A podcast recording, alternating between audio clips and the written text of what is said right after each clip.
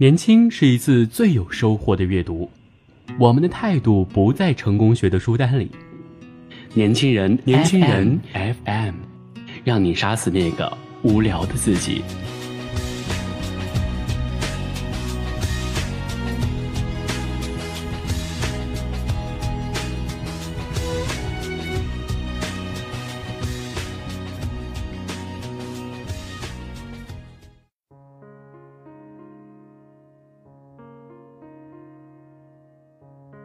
亲爱的听众朋友们，大家好，欢迎收听本期的年轻人阅读栏目，我是主播莫青。今天要与大家分享的文章是：成长就是与不够优秀的自己和解。人不能一直停留在想象中，这样十分消耗比高原氧气还稀薄的自信。一旦失去自信，在不知创造并且怀疑自己的情况下，人很容易窒息。成长就是与不够优秀的自己和解。我很少认为自己优秀。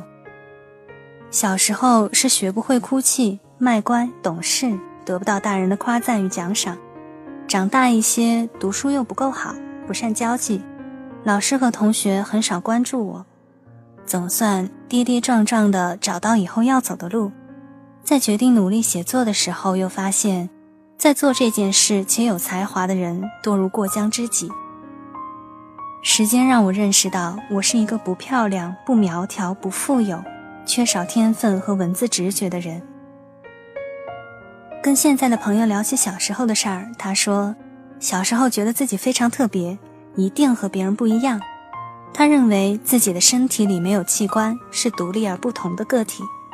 有一次生病需要拍 X 光。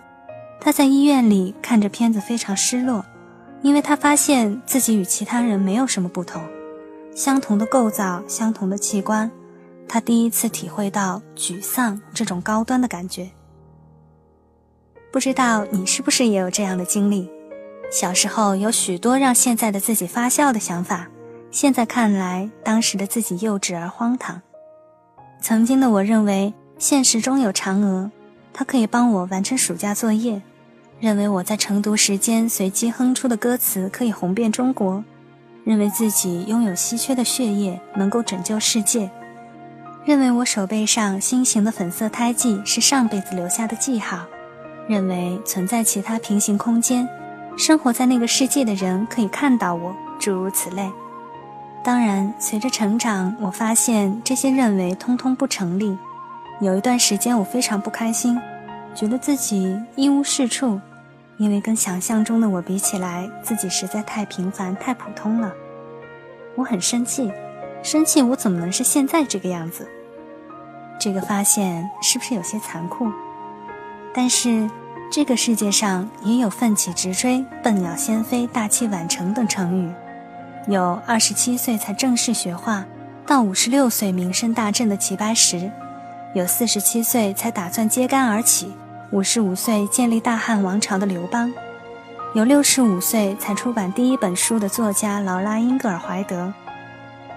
我不知道他们小的时候是如何看待自己和世界的，至少后来他们知道了平凡的自己可以通过努力来改变，并做一些不平凡的事情。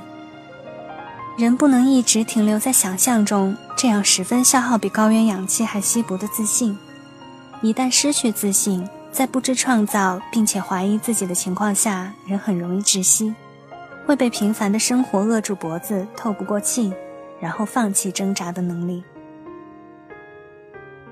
我慢慢的放过了自己，了解自己没有超凡的能力，接纳这样的自己，去尽力改变思想不够成熟、写作技巧宛如新生婴儿的自己。时间让人的身体成熟。但也带来思想的空虚，身体像一件单薄的容器，经不起敲击，很容易破碎。思想如钢铁、石块、泥沙，每增加一些知识，就像在容器里投入一些贴补壁面的材料，慢慢的，躯体和思想相称，才能变得坚不可摧。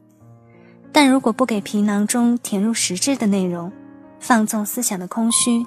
人一旦遇见现实锋利的针尖，皮囊就会被扎破，空虚如风飘散，身体将变成萎缩而干瘪的气球。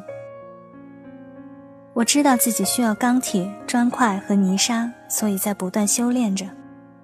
关于想读的书、想锻炼的身体、想变得更漂亮的外表、想获得读者认可的心情、想写出精彩内容的才华，对于这些的追求，我一刻也没有停止过。但偶尔也因疲惫而懈怠读书，因懒惰而放松健身，因妥协于平凡的眉眼而不去打扮，因一些忽略和批评而拒绝接受他们，因不曾得到天赋的垂青而异常失落。这些瞬间是阻碍我的沼泽、沙漠、鸿沟或悬崖，我曾停在他们面前，因为害怕陷入危险。可是有什么比平庸更危险的呢？我拒绝平庸的方式有些土气，是出走、读书和抗拒融入平淡的生活。确切地说，是思想上抗拒融入平淡的生活。我在努力变成一个有趣的人。当内心出现懊恼、烦躁、犹疑、愤怒的时候，我都劝告自己不要这样。生活中还有很多有意思的事情需要去做。烦躁就坐下来看风景。疲惫就停下来听音乐，孤独就读治愈的故事，愤怒就换上衣裤去奔跑发泄，仔细感受每一天的经历，发呆、快走、被碰撞、受委屈，同情生病的虚弱者，爱慕漂亮的明星，期待一场愉快或悲伤的恋情，这些都是我在做的事儿。我希望时间能带来真正的成长，而不是每年更改的数字。接纳自己的普通。让努力的自己和现在不够优秀的自己和解吧。